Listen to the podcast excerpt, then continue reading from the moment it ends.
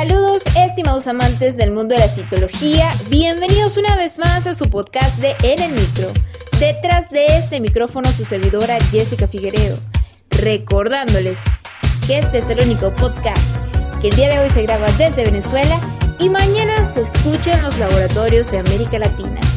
En esta emisión vamos a hablar sobre algunos aspectos generales sobre los microorganismos que se pueden llegar a encontrar en una citología bucal. Entonces, si te resulta bastante interesante esta información, pues no lo pienses más. Este podcast comienza a continuación.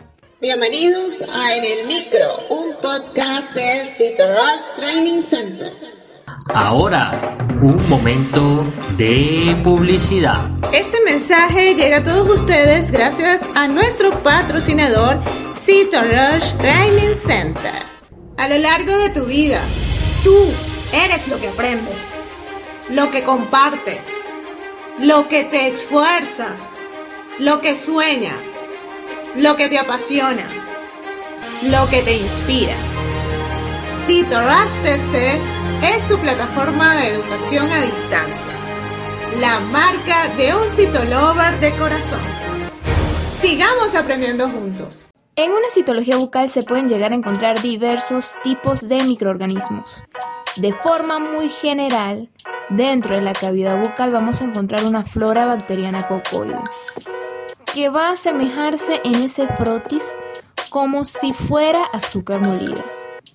Esa es una de las características o de los ejemplos que yo le doy a mis estudiantes para que puedan recordar cómo se ve la flora bacteriana cocoide en una citología bucal a lo largo de todo ese extendido. No obstante, también podemos llegar a encontrar flora bacteriana mixta. Esa mezcla de cocos y bacilos se puede representar gratamente dentro del frotis citológico y puede ser una representación de un proceso de caries dental. Otros microorganismos de tipo bacteriano que se pueden llegar a encontrar es el Actinomyces, específicamente el Actinomyces israelí. Sin embargo, necesita estudios en el área de bacteriología para ser confirmado. Es de evidenciar que ciertos microorganismos de tipo fúngico también se pueden encontrar en una citología bucal, como por ejemplo la Candida albicans, un microorganismo oportunista que tiene pseudohifas y tiene esporas que se van a observar de manera birrefringente en un frotis de citología bucal. Puede ir asociada a individuos inmunodeprimidos, a pacientes ancianos que utilicen prótesis dental. En el mundo de la citología bucal se pueden observar dispuestas en los frotis dependiendo del estado inmunológico del paciente. Pero también en una citología bucal podemos observar microorganismos de tipo viral, como los llamados coilocitos, productos del virus de papiloma humano. Se pueden encontrar y se pueden observar.